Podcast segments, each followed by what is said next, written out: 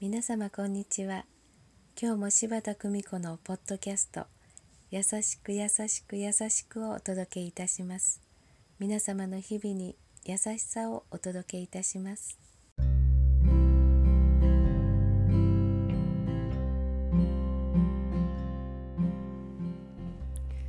見取りし柴田久美子でございます。私の心はどうしても揺れてしまうのですとそう相談がありました。心を今に置いて暮らしてください。そう答えました。過ぎ去った過去のことは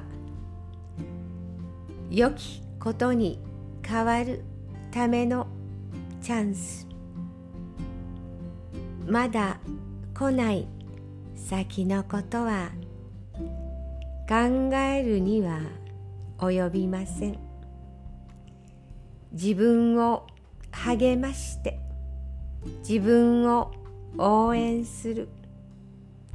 私は私のままでよい。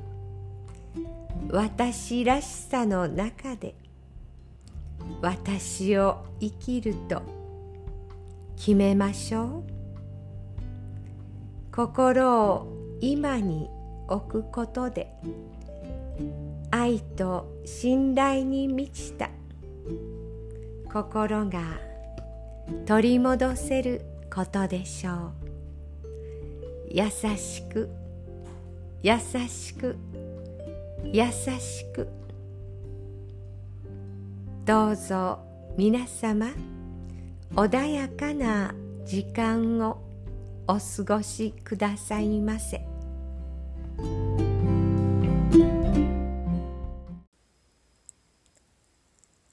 お聞きいただきありがとうございました柴田久美子のポッドキャストぜひ次回もお楽しみに。